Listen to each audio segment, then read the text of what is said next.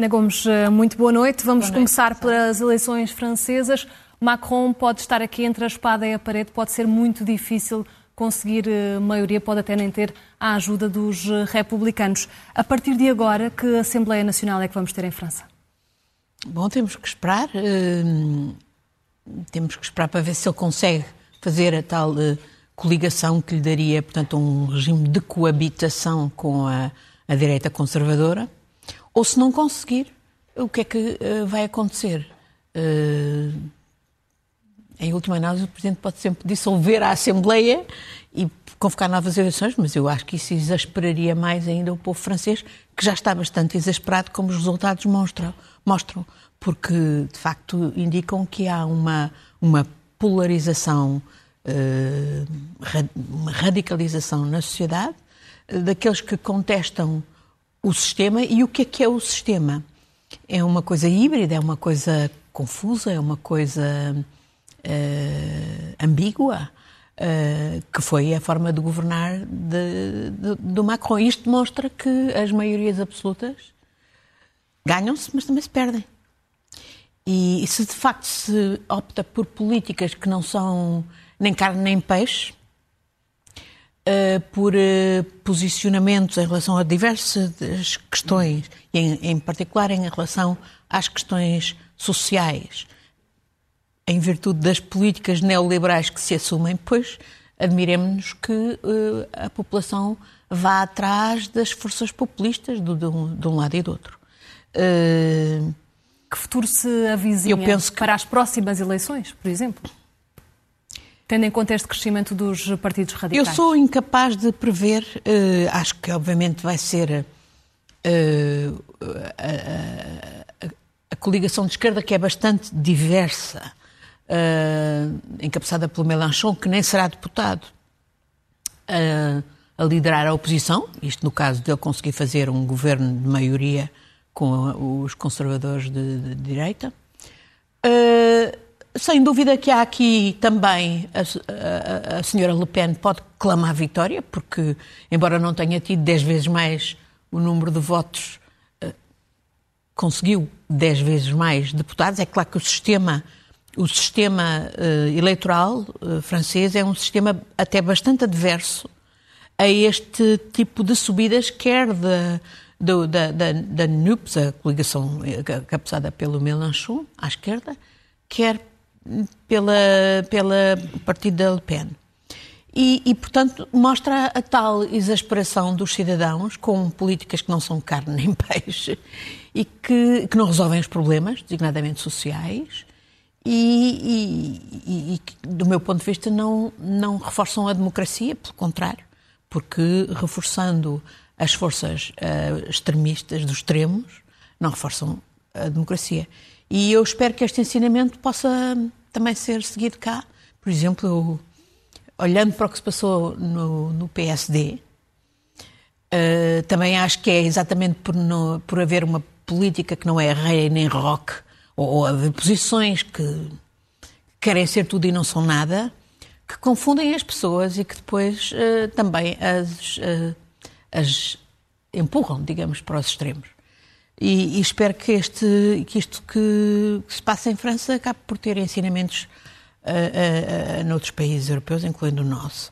Uh, vamos ver o que se vai passar. Eu também acho que vai ser curioso ver o próprio o que vai acontecer Macron daqui a, a, alguns anos, quando ele sair do Eliseu, no final do mandato. Que futuro político é que pode ter? Ele só tem 48, 49 anos nessa altura, quando sair do Eliseu.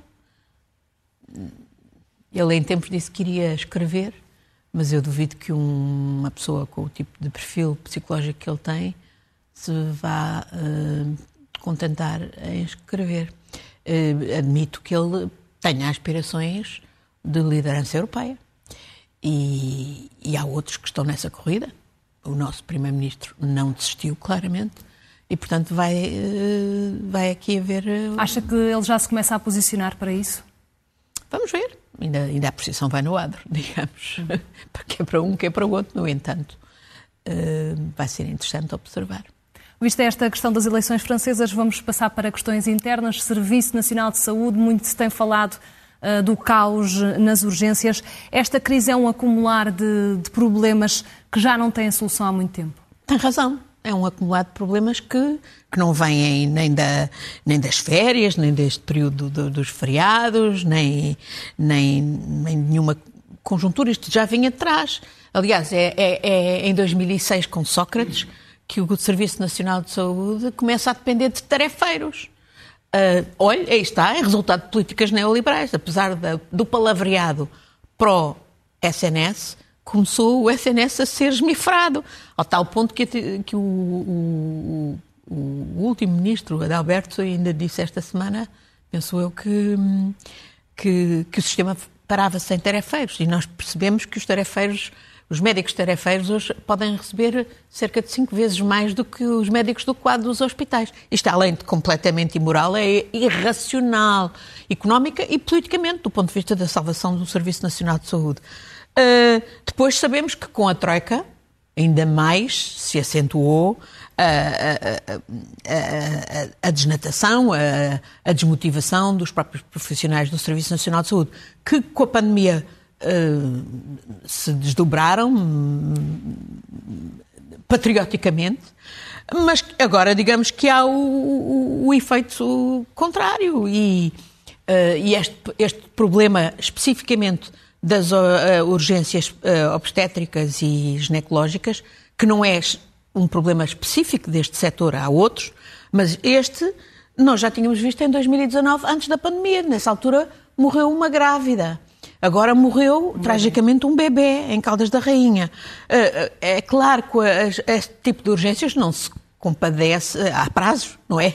Mas eh, Para férias, uh, feriados, Natal, há todos os anos, porquê que o Governo parece ficar surpreendido? Pois, eu, eu, eu devo dizer que achei uh, uh, infeliz a prestação da Ministra na Assembleia da República. parecia acossada, e, e estava de facto acossada, desde logo pelo Ministro das Finanças que tinha dito que o problema não era financeiro. É claro que o problema também é financeiro, não é só financeiro, mas também é financeiro.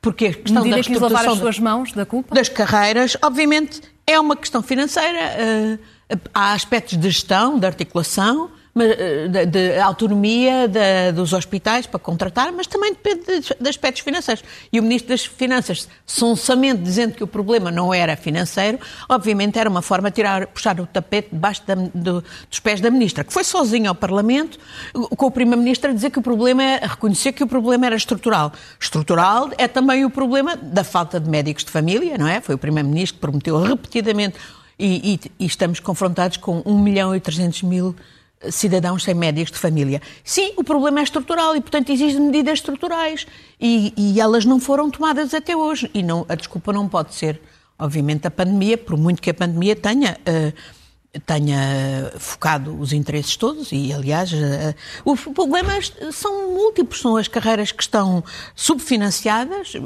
o recurso a esse sistema de tarefeiros que, no fundo, arrasa o Serviço Nacional de Saúde, e convida, e o subfinanciamento convida a que as pessoas saiam, os médicos, os profissionais, saiam para o privado, saiam para a imigração, além de saírem para as reformas, e depois este esquema absolutamente indecente que é o dos tarefeiros. Mas, mas de quem é a responsabilidade? É da Ministra da Saúde? Tem condições pois para continuar no cargo? Eu vejo. Eu não dou para esse peditório de sair do cargo, porque eh, sair do cargo era até uma desculpa para não se fazer mais nada durante larguíssimos meses. E não há desculpa. Agora que há maioria absoluta, o governo tem que tem que governar e fazer o que é preciso fazer. E se identifica problemas estruturais, como o Primeiro-Ministro identificou, então uh, têm que ser tomadas medidas estruturais que também passam pelo financiamento, obviamente. E passam por, uh, uh, enfim, por, por essas tarefas que aparentemente agora foram de repente cometidas a uma comissão de acompanhamento, pro bono, etc.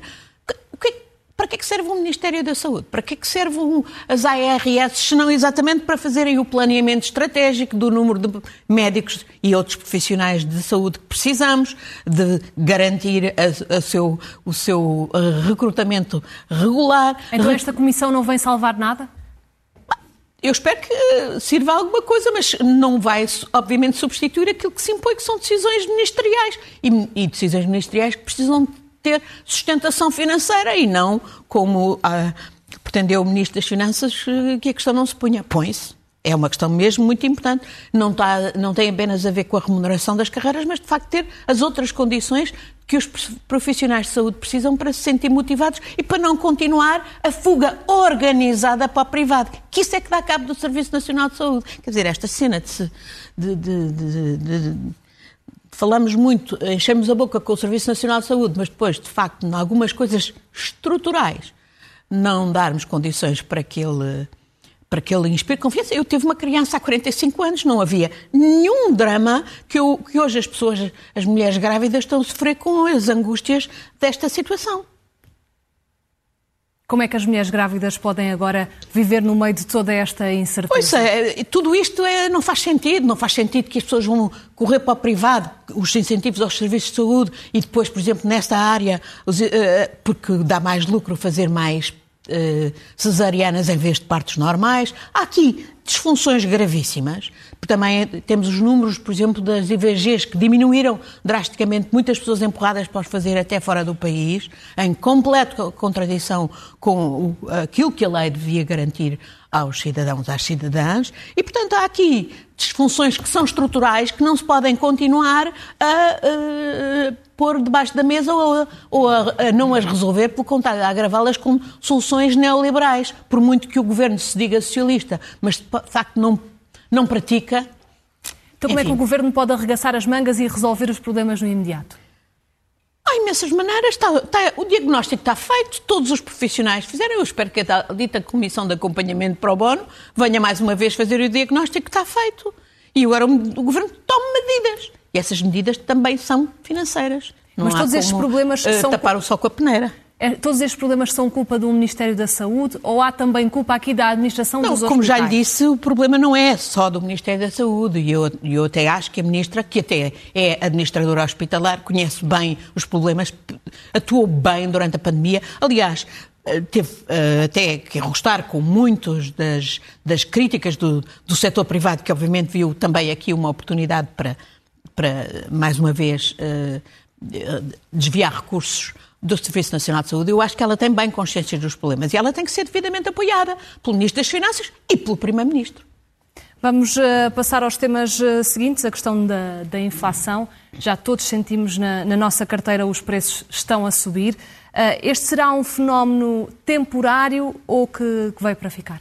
Bem, eu acho que esse é justamente o maior problema que, que preocupa os cidadãos, as famílias e as empresas neste momento, e o Governo também, naturalmente porque estamos a viver com eh, já com uma taxa, eh, uma, uma, uma inflação da ordem dos 8%. 8%, uh, bom, em Portugal e na Europa, e em Portugal, num país onde o aumento para a função pública foi de 0,9%, não é? O governo que até já reconhece que há uma perda, vai haver uma perda real de salários este ano. Uh, isto tem que ser corrigido e, do meu ponto de vista, não basta o próximo Orçamento de Estado, e o governo eu já critiquei o facto dele, tendo já consciência do problema, não o ter já começado a corrigir neste orçamento. Mas, sobretudo, penso que é com os olhos postos naqueles que mais sofrem com esta eh, com a inflação e com a perda real de salários que ela determina, que o governo tem que atuar. E quem em é particular, que mais? Os mais pobres e também a classe média, e, portanto, são precisos apoios específicos, como aliás estão a fazer outros países, da Grã-Bretanha, a Alemanha, a Itália, estão a, fazer apoios específicos, porque de facto se reconhece que esta inflação não é temporária. Isso era o que dizia o BCE e, e, e o nosso Banco de Portugal, mas já se sabia que não era assim. Porquê? Porque esta inflação na Europa, ao contrário dos Estados Unidos, dos Estados Unidos é uma inflação que é induzida por um sobreaquecimento da economia em resultado daquele dinheiro que foi entregue às famílias por causa do Covid, às famílias e às empresas. Aqui, a causa é estrutural. E tem a ver com o facto de não se terem regulado os preços da energia, porque nós sabemos que muito antes da guerra na Ucrânia já estávamos a sentir a inflação e era por causa da desregulação nos preços da energia. Mas agora com a guerra na Ucrânia a situação ainda fica mais complicada. E portanto, mais imprescindível é que sejam tomadas medidas, mas medidas prudentes. Quer dizer, esta história do Banco Central Europeu vir tentar dizer que ia fazer imitar a Reserva Federal que aumentou os juros de, as taxas de juro. Uh, só um anúncio sem data eh, para a concretização levou a um disparo da especulação sobre as dívidas soberanas de vários países, incluindo os nossos. Naturalmente, são sempre os mais frágeis e a Itália foi até o mais afetado. E, portanto, nós não queremos, não podemos permitir que haja uma nova crise das dívidas soberanas, à conta agora de o BCE ter acordado e realizado que, de facto, a inflação não era temporária e exigia medidas. Que papel é que deve ter o BCE, então? O BCE tem certamente uma, um papel, e eu penso que eh, em conjunto, em articulação com a Comissão Europeia, devia, um, já se fala de, de, criar um novo mecanismo para limitar, uh, portanto, estabelecendo um teto máximo nas diferenças das taxas de juro entre os diversos países da zona euro. Por exemplo, para que a diferença entre as taxas de juro cobradas a Portugal, ou à Alemanha, ou à Itália, ou à Alemanha, não ultrapassem um determinado limite. Eu penso que isso é essencial para, de facto, salvar a zona euro e, e defender a zona euro e não termos, de novo, uma, uma, uma crise de, de, dívidas soberanas. E depois, precisamos de medidas que especificamente os Estados-membros possam tomar de apoio àqueles que são mais prejudicados. Por cá, que medidas são essas? Bom, eu penso que são sobretudo para os setores uh, mais críticos, que são os combustíveis e a, e a alimentação os setores onde vimos os dos combustíveis induzem a alimentação e onde o impacto dos aumentos tem sido mais brutal. E, portanto, eu penso que o Portugal poderia, desde logo, através de uma intervenção uh, no controle dos preços, por exemplo, dos combustíveis, através da Galp. O Estado é acionista de referência, pode intervir. E depois, como eu já, aliás, disse aqui há algum tempo, através da política fiscal. Parece que o governo está à espera de uma autorização de Bruxelas para baixar mais o ISP, o Imposto sobre os Produtos, os produtos Petrolíferos. Uh, tem que se mexer em Bruxelas, parece que está à espera.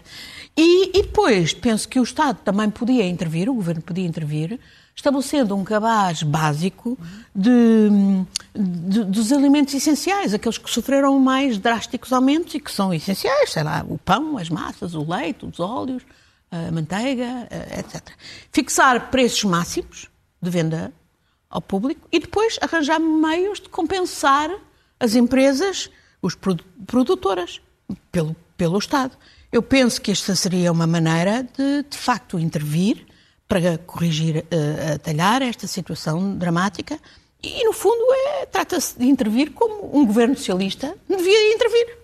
sem, sem, mais uma vez, sem aqueles atavismos neoliberais que o impedem de agir ou que o levam a agir muito tarde e, e quando as pessoas já estão muito exasperadas. É uma situação dramática que se agravou com, com a guerra na Ucrânia. Vamos olhar precisamente para o conflito. Bruxelas abre aqui a porta à candidatura da Ucrânia à União Europeia. O que é que significa ter este estatuto? Bom, hum, sem dúvida que Bruxelas não podia fazer outra coisa. Aliás, em linha com aquilo que foi a decisão clara do Parlamento Europeu, de uma liderança, e depois acompanhada e bem pela Comissão Europeia, pela, pela mão, digamos, uh, exteriorizada e bem também pela senhora von der Leyen. Bom, e vimos aqueles três governantes que dos, maior, dos maiores países, portanto, mas uh, França, uh, Macron, Scholz e Draghi, acompanhados por um quarto, o presidente romeno, ir a Kiev, no fundo, render-se à evidência de que a Comissão, uh, sabendo que a Comissão ia declarar que, de facto, o Estatuto de Adesão é estável. Eu penso que isso era é politicamente muito importante, simbólico, e é realmente uh, era, era inevitável isso acontecer. E, e veja aí muito, não compreendo de facto foi a ambiguidade que teve o nosso Primeiro-Ministro nesta matéria. Ou que deixou que se uh, gerasse, ele agora felizmente Portugal já esclareceu que obviamente acompanharia uh, uma decisão de, de, dar o estatuto de candidato à Ucrânia. Isto Demorou muito dizer... tempo a pôr os pontos nos is? Sobretudo deixou que se criasse essa ambiguidade, que eu penso que não foi boa para nós, não foi boa certamente para a Ucrânia, deixou-nos uma imagem negativa, hum, talvez num afã de ser, de ir atrás de Macron e de Scholz, que foi o Macron que tinha aventado um terceiro estatuto, que não é nada, não é? Hum, e o que é claro, e que tem que se dizer, e foi dito, aliás, nesse aspecto bem, também pelo nosso Primeiro-Ministro, é que, de facto, um processo de adesão pode levar muito tempo. Connosco levou nove anos, pode levar muito mais. O que não é justo é que se façam comparações com a Turquia. A Turquia, o processo regrediu porque a Turquia regrediu no cumprimento de, das, das, metas em matérias, por exemplo, de direitos humanos, Estado de Direito, etc. Também não é justo que digam, ah, é preciso que se faça a paz. A paz com a carapuça. Entrou para a União Europeia um país ocupado, Chipre, isso não foi impedimento, e por acaso deu-se o estatuto de candidato ao país ocupante, a Turquia. Portanto, isso também da paz, é evidente que a Europa vai ter que fazer muito pela reconstrução da Ucrânia, uma vez resolvida, o que ainda não ainda estamos muito atrasados estamos cheios de contradições a questão da situação militar, que eu acho que é indispensável para todos nós que a Ucrânia vença uh, uh, o agressor, a Rússia de Putin. E aí temos imensas contradições. Olha, ainda esta semana foi revelado que a Thales, a empresa francesa, que aliás tem aqui escritórios uh, perto, aqui em Portugal, uh, é uh, uh, o suporte do funcionamento da própria banca russa, dentro da própria Rússia. Quer dizer, que, que, uma empresa como a Thales, com as ligações ao Estado francês que tem, e tão importante a nível europeu, continue neste processo, só demonstra mais contradições a acrescentar ao facto de continuarmos a financiar através do, do, petróleo e do gás que continuamos ainda a importar. E esta semana ouvimos eh, Putin a dizer que já não o ouvíamos há algum tempo a atacar a União Europeia, a atacar Sim. os Estados Unidos e a dizer que as sanções estão a falhar. Bom, é, ele diz isso e faz esse discurso, obviamente, para consumo interno, para a população uh, russa, quem é acreditar. Um, mas ao mesmo tempo tem contradições. Porque, então, porquê o afã em querer afastar as sanções se elas de facto são ineficazes? Não é verdade. As sanções são eficazes. Eu tenho amigos na Rússia que me dizem, por exemplo, que neste momento ninguém sequer já tem dinheiro nos bancos. A maior parte das pessoas tem o dinheiro nos colchões, porque a situação está realmente mesmo muito, muito complicada. Eh, e, portanto, eu eh, penso que o que o, eh, aquela eh, eh, Putin tem razão quando diz que o mundo mudou. Ai, sem dúvida. Mas a mudança que ele pretende, que é no fundo voltar a um esquema de guerra fria de visão de, de, bipolarização, digamos, de dois de mundo multipolar ou, bipolar no fundo. É, é, é, um mundo em que a Rússia vai claramente perder. E aí eh, eu estou inteiramente de acordo com a análise que vi, por exemplo, o professor António Telo aqui fazer, uh, dizendo que, no fundo, a Rússia acaba por cair numa esparrela uh, americana, que tem a ver com o facto de, no fundo, a Rússia passar a ser um parceiro menor da China, é o destino que lhe cabe nesse esquema que Putin traça.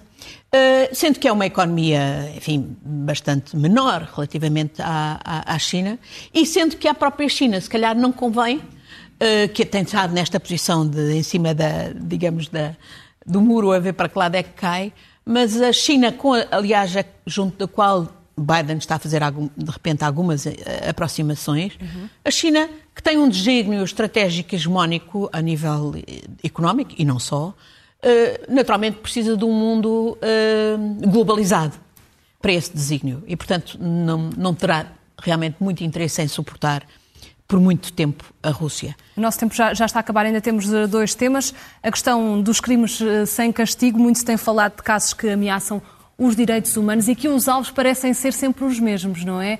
Uh, políticos, Sim. jornalistas, ativistas? Sim, nós temos imensos casos esta semana, desde a, a transferência de prisão de Navalny ou a decisão sobre a extradição de Assange para os Estados Unidos, que eu acho uma vergonha. Assange é um whistleblower. Uh, a decisão do, do, Reino Unido de prosseguir, apesar de uma proibição do Tribunal Europeu de Direitos Humanos, com o projeto louco e, e moral de transferência de refugiados do Reino Unido para o Ruanda, a, a, a situação, a, falta de esclarecimento de quem é que efetivamente foi responsável pela, pelo assassinato da jornalista Shirin Abu Akleh, uh, na, na Palestina, sendo que quer o governo de Israel, quer o governo dos Estados Unidos assobiam para o ar. Parece que tudo indica que vai ser um novo caso tipo Khashoggi a ser, a ser uh, digamos, esquecido. Uh, e falo do caso Khashoggi porque se anuncia uma visita dos Estados Unidos à Arábia Saudita, por razões que têm a ver com o fornecimento de petróleo, obviamente branqueando esse crime hediondo que foi organizado pelo príncipe eh, Bin Salman da Arábia Saudita, porque convém eh, eh, aqui os Estados Unidos, obviamente, nesta como em muitas outras matérias, a terem tremendas contradições e é isso que também faz, causa dano ao projeto de liderança global que eles pretendem fazer. Isso é muito claro quando se vai para países de de, em desenvolvimento, onde de facto a, a, própria propaganda da Rússia tem impacto. E há um outro caso, ainda de direitos humanos, justamente que, que acontece num país onde eu vim, uh, onde eu estive esta semana, o Brasil, aquele caso, o assassinato do jornalista britânico Don Phillips e do ativista uh, pelos direitos dos indígenas uh, Bruno Pereira. É um caso em que é evidente que isto resulta do, do, do tipo de ódio e do tipo de instigação aos, uh, aos que querem desflorestar e minerar a Amazónia em, em, em, detrimento daquilo que é um pulmão do mundo, não só do Brasil, e que, portanto, fez juntar mais estes dois a cerca de 300 mortes nos últimos 10 anos. Já terminámos o nosso tempo, mas considerações uh, finais para o último tema, 200 dizer... anos de independência do Brasil. Esteve lá, precisamente estive lá numa conferência. e estive num congresso organizado pela nossa pelos, eh, a Associação Profissional dos, dos Inspectores Tributários de Portugal com o Brasil e também tiveram, teve a participação de, de espanhóis e de argentinos que seguem com muito interesse este modelo de cooperação muito importante para o objetivo das autoridades fiscais, que é obviamente eh, arrecadar, e, a, e, o Brasil, por exemplo, tem uma Constituição de 88 que prevê justiça fiscal uh, progressiva e na prática nada disso, pelo contrário, vê-se um descalabro nas desigualdades e são os próprios inspectores e funcionários das, da, da, tributários que denunciam isso neste Congresso, eh, como aliás também os nossos os portugueses, porque percebem que o que está a passar e com a falta de cooperação, por exemplo, para combater os offshores, porque o Brasil, no fundo, acaba os mais os, é o agravamento das desigualdades e os mais ricos dos ricos do Brasil, é, por exemplo, utilizarem o nosso país, entre outros, para a lavagem do dinheiro uh, que, que, que, retiram do Brasil, onde não há, por exemplo, imposto sobre capitais, onde o grosso das receitas arrecadadas pelo Estado uh, vem do imposto sobre consumo, onde, portanto, pagam os mais pobres, que, que, são quem mais também consome, onde o impacto do consumo é maior.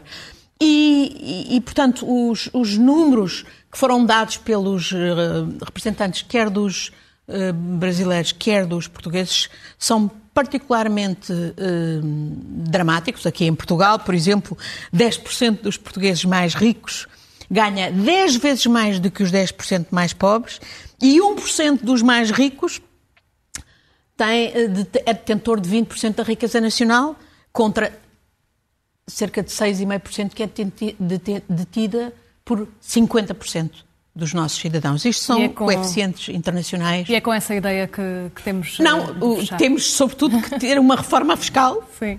E, e, temos que atua, ter atuação também ao nível da cooperação internacional. E uma das ideias que lá foi falada foi a ideia, que já foi proposta pelo Grupo Africano nas Nações Unidas, de uma convenção ao nível das, das Nações Unidas sobre as questões fiscais, ou aquilo que foi aventado por um participante brasileiro que foi uh, um, um, à imagem do que se passou com o clima, um painel intergovernamental que uh, se pronuncie sobre as questões fiscais para eliminarmos os paraísos fiscais e, e, não continuarmos a ter os sistemas fiscais a funcionarem para uh, engendrar mais desigualdade e, desta maneira, também comprometerem a democracia. Ana Gomes, muito obrigada por esta análise. Até para a semana. Obrigada. Obrigada.